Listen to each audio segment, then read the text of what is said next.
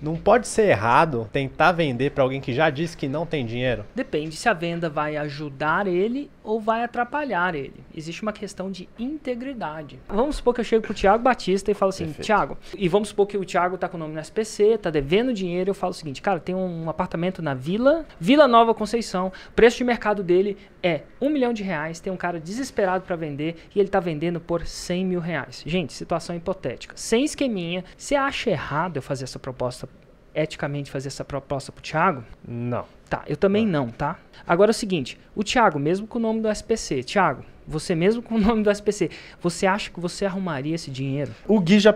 Ele me fez essa pergunta. Você já comprou alguma coisa quando você não tinha dinheiro? E eu comprei um apartamento porque apareceu uma oportunidade. É sério, isso É aconteceu. sério, meu primeiro apartamento, quando eu fui me casar, faltava 50 mil reais pra eu comprar à vista. E eu arrumei esse dinheiro, Total. sacou? Então, assim, é ética, é ético. E ele arrumou o dinheiro. Quem quer dar um jeito, quem não quer dar uma desculpa. Agora, vou te dizer o seguinte: vamos supor que existe uma bolsa da Louis Vuitton a 35 mil dólares, que dá mais ou menos aí uns seus 140 mil reais.